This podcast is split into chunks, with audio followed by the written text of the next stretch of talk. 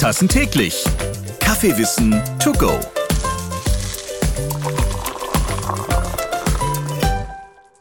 Der Tag der Jogginghose, der Tag des Kusses, der Tag des Kirschkernspuckens, der Tag des Kreuzworträtsels, der Tag des Kaffees. Es gibt immer irgendeinen Tag, für was es nicht alles so Tage gibt. Dem zuletzt erwähnten Tag, den widmen wir uns natürlich sehr gerne, dem Tag des Kaffees.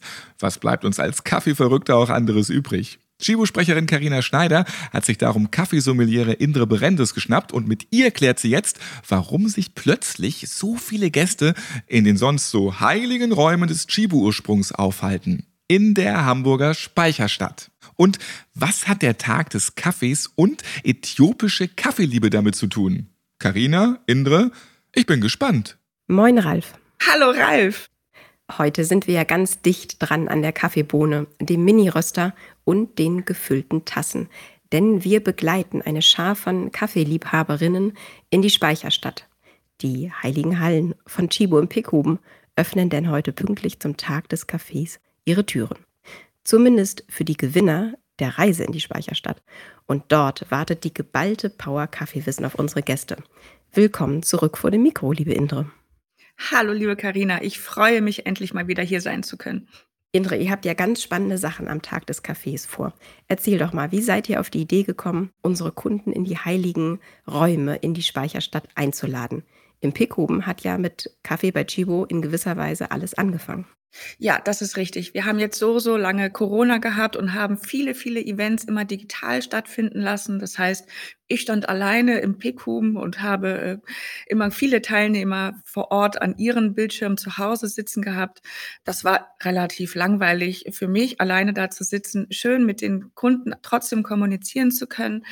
Aber es bietet sich an, dass wir jetzt endlich mal wieder die Tore öffnen können und uns 30 Leute zu uns holen können und ihnen zeigen können, wo bei Chibo alles angefangen hat und mit ihnen gemeinsam den Tag des Cafés zu feiern.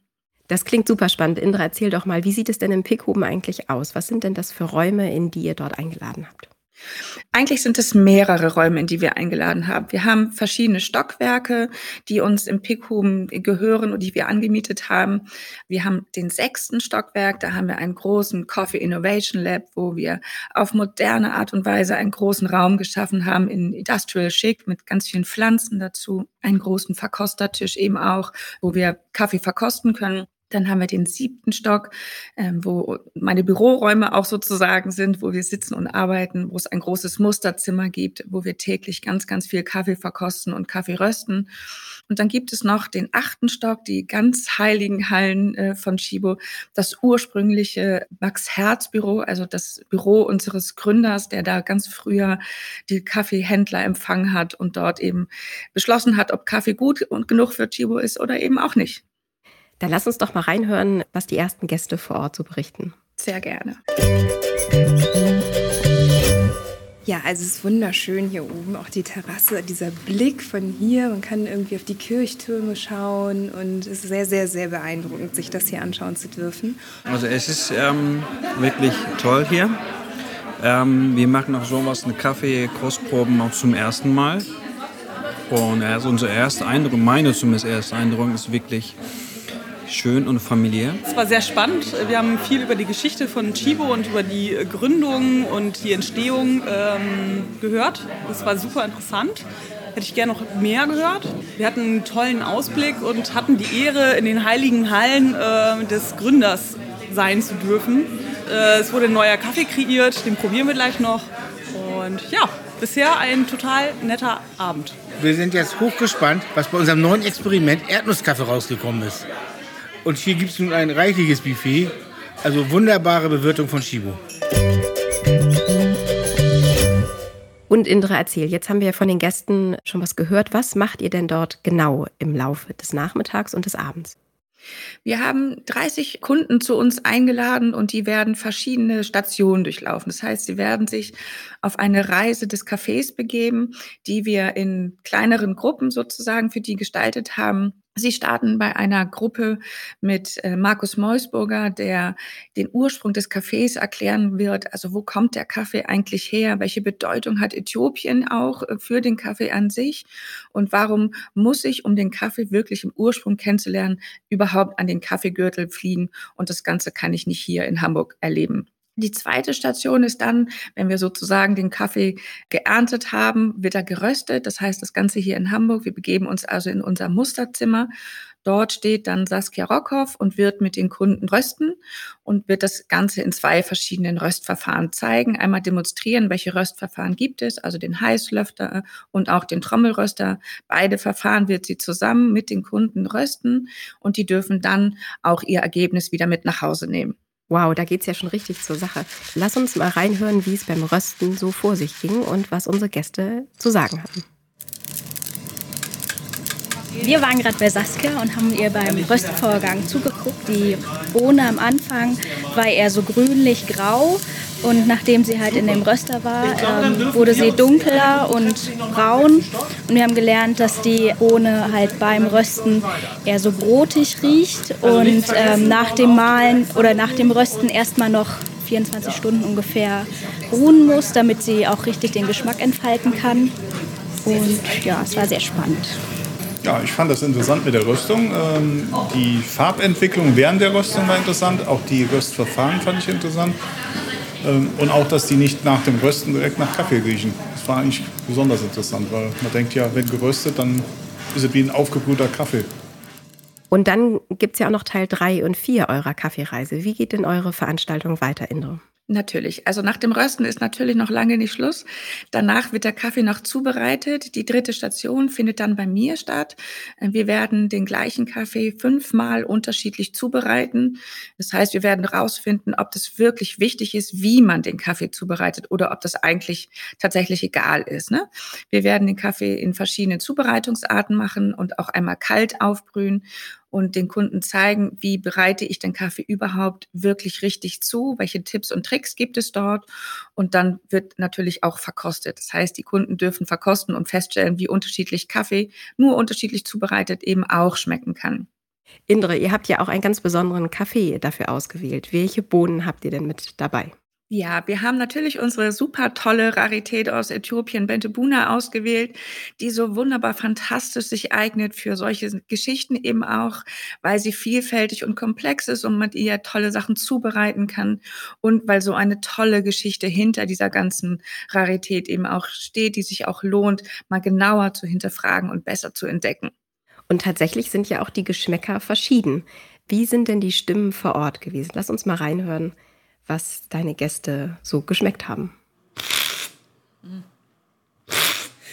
Äh, wir waren gerade bei dem Kaffeetasting, was super interessant war. Wir haben unterschiedliche Aufbrühmethoden äh, kennengelernt. Kaffeekochen ist nicht gleich Kaffeekochen. Man kann mit Kaffeefilter, Papierfilter aufkochen, mit Dauerfiltern, in einer Siebträgermaschine, in einer French Press. Cold Brew ist sehr unterschiedlich und es war interessant, wie unterschiedlich die gleiche Kaffeebohne in unterschiedlichen Aufbrühverfahren schmeckt. Schon das Aussehen vom Kaffee war total unterschiedlich und der Geschmack genauso. Also jeder Kaffee hat anders geschmeckt, war super lecker. Und am Ende geht es zu den Cocktails. Genau. Das kann ja gar nicht besser enden. Was gab es? genau, jetzt gibt es äh, Kaffee-Cocktails. Das heißt, wir gehen noch ein Stockwerk höher in das ehemalige Max-Herz-Büro. Dort äh, steht Stella und hat drei verschiedene Kaffee-Cocktails zubereitet. Das heißt, sie hat aus der Rarität mit einem Cold Brew, den sie vorher erstellt hat, drei Cocktails hergestellt. Sie hat einmal den Coffee Spritz angelehnt an den Aperol Spritz, den man ja auch äh, bekannterweise kennt.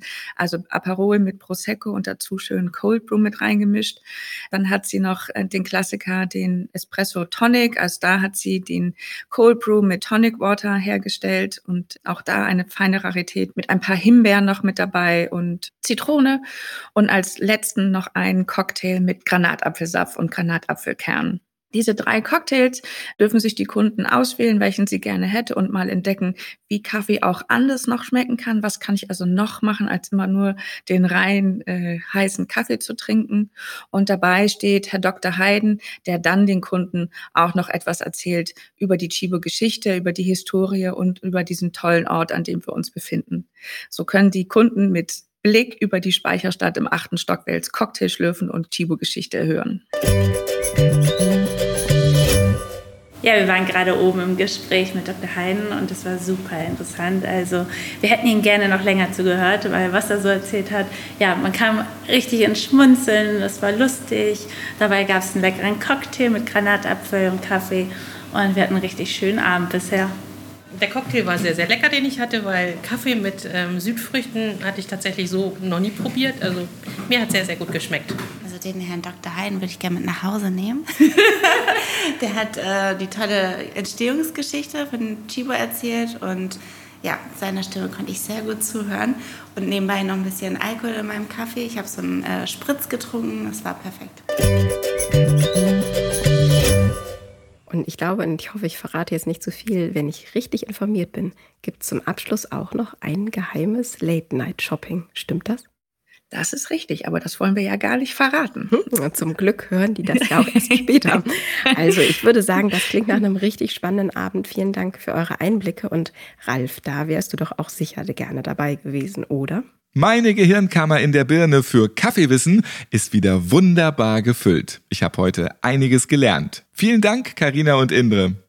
Ich freue mich auf die nächste Folge Fünf Tassen täglich mit noch mehr Kaffee und vielen Tipps für ein nachhaltiges Leben. Abonniert einfach diesen Podcast und euch entgeht keine neue Folge. Was gibt's eigentlich noch so für Tage? Ich habe hier gerade mal so einen Zettel bekommen, mal eben nachschauen. So, Tag der lahmen Ente, Tag des Eierwerfens, ändere dein Passworttag, Tag des Einhorns, internationaler Tag der Putzfrau, gib vor, ein Zeitreisender zu sein Tag, oh, der Tag des Feingebäcks, Weltlachtag, trag zwei verschiedenfarbige Schuhe Tag, der Kätzchentag, Tag des Maiskolben, Superman-Tag, Tag der deutschen Einheit, der deutsche Unsichtbarkeitstag, Tag des starken Windes. Fünf Tassen täglich. Kaffeewissen to go.